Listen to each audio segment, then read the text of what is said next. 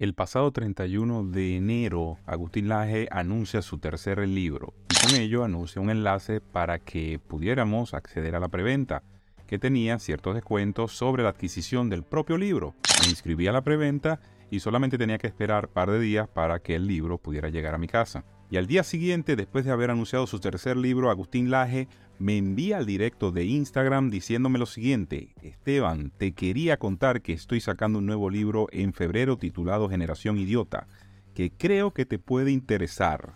El libro aún no ha salido oficialmente, pero ya se ha colocado como bestseller en Amazon por el interés que despertó en la fase preventa.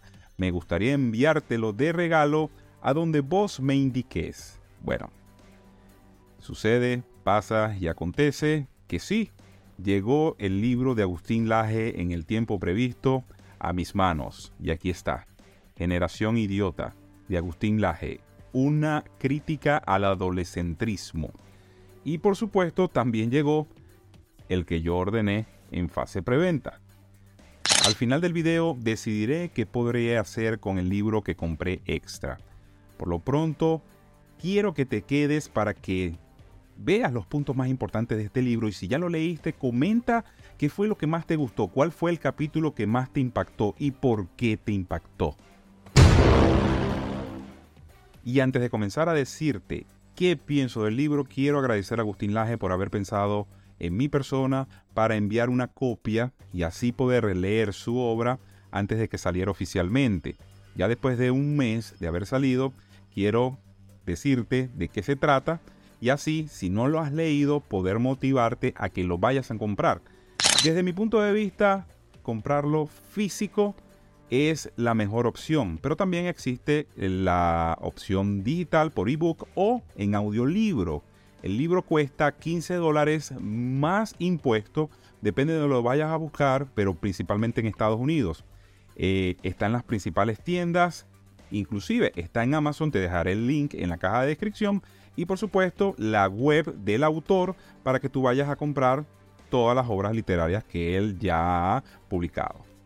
El libro contiene 285 páginas en donde el autor trata de establecer la tesis de por qué pasamos de una sociedad adultocéntrica a una sociedad adolescéntrica.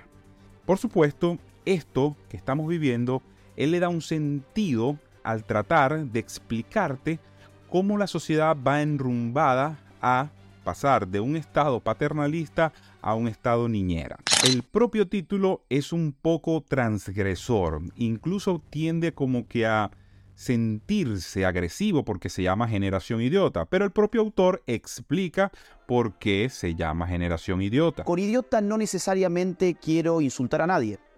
Idiota de hecho lo traigo del antiguo griego, para quien un idiota era una persona ensimismada, una persona de vista estrecha, una persona que solamente podía remitir toda su existencia a una vida que apuntaba indefectiblemente a su propio ombligo. Dentro del libro se contienen en cinco capítulos, de los cuales, si eres amante de la lectura, pudieras terminarlo en un fin de semana. Incluso pudieras releerlo en una semana y ya con eso entenderías toda la tesis que Agustín quiere darle en este tercer libro. Dentro de los capítulos que, por supuesto, me gustaron mucho más porque ya se había desarrollado toda la pequeña parte histórica en el capítulo 1, es el capítulo 3, que habla de la moda, la farándula y la digitalización. Si ya leíste el libro, ¿cuál fue el capítulo que más te gustó? Pero como Agustín no quiere que tú creas todo lo que él está escribiendo, el libro también tiene un vasto recurso de citas en el cual el lector puede dirigirse a la fuente y poder corroborar lo que dice el autor dentro del libro. Eso es una cosa muy importante ya que no muchos autores contemporáneos citan sus referencias. Ahora, dentro de las citas también hace enlaces a sus antiguas publicaciones, entre ellas el libro negro de la nueva izquierda y el más importante bestseller, La batalla cultural. ¿Es necesario haber leído esos dos libros para comprar Generación Idiota? No.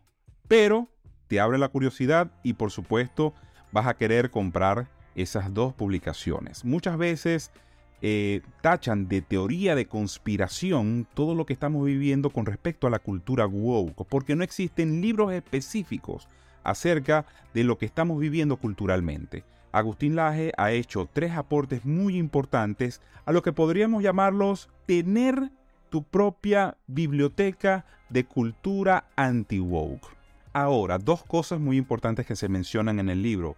La primera es la definición del adolescentrismo. Pero como no quiero hacerles spoiler, les voy a definir lo que es el adultocentrismo, que es prácticamente la plataforma filosófica política en la que se basa las decisiones en torno a la sociedad tomadas desde lo adulto, omitiendo cualquier sentimiento, cualquier expresión que provenga de los adolescentes y de los niños. Imagínense eso. Y la otra hace énfasis en que estamos viviendo en una generación del entretenimiento. Ya las nuevas generaciones no les importa para nada ser educados, sino que ellos son los que van a imponer la educación. Creo que hay un ejemplo muy importante y viene de Venezuela. Escuchen esto. La juventud, ¿dónde está la juventud? Camarada, miren ustedes que se están graduando de bachiller, que ya se graduaron o que están en el tercer año en adelante, ustedes también pueden dar clases en las escuelas si se niegan a dar clases los maestros. Así que...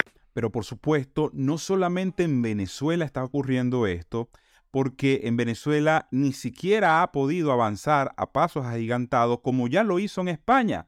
Fíjense lo que está diciendo esta madre con respecto a cierta situación que vive su hija. No hace nada porque es ella la que ha decidido libre y voluntariamente no asistir al desfile. que aquí hay una tergiversación de todo y no, ella no va a ir. Ella es la que dice porque con ocho años tiene ya criterio, tiene principios. Dejemos un poquito de lado el adultocentrismo imperante, por favor.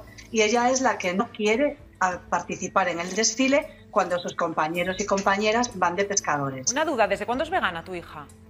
desde que nació. El término ya está dentro de la sociedad. Fíjense cómo esta señora habla del adultocentrismo y que ya no debemos estar centrados en ello, sino en los sentimientos de la niña, como si la niña pudiera saber qué es lo que la beneficia a ella dentro de su crecimiento.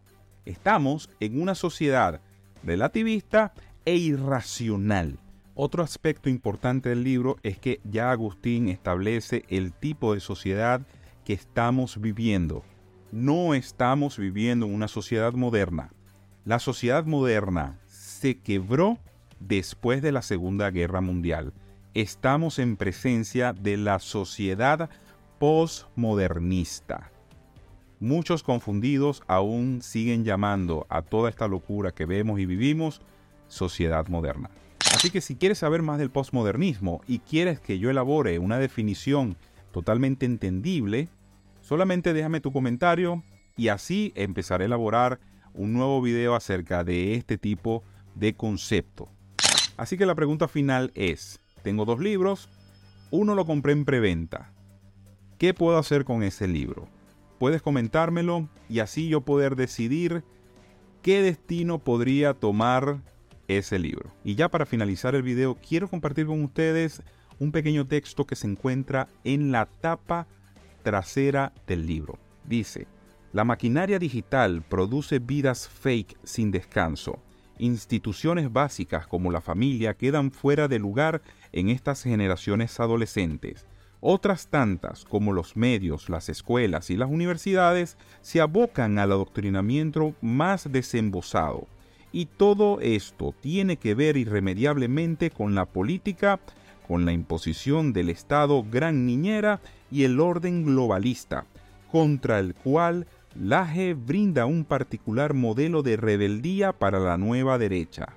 Ya saben, abracen la tradición, rechacen la cultura woke.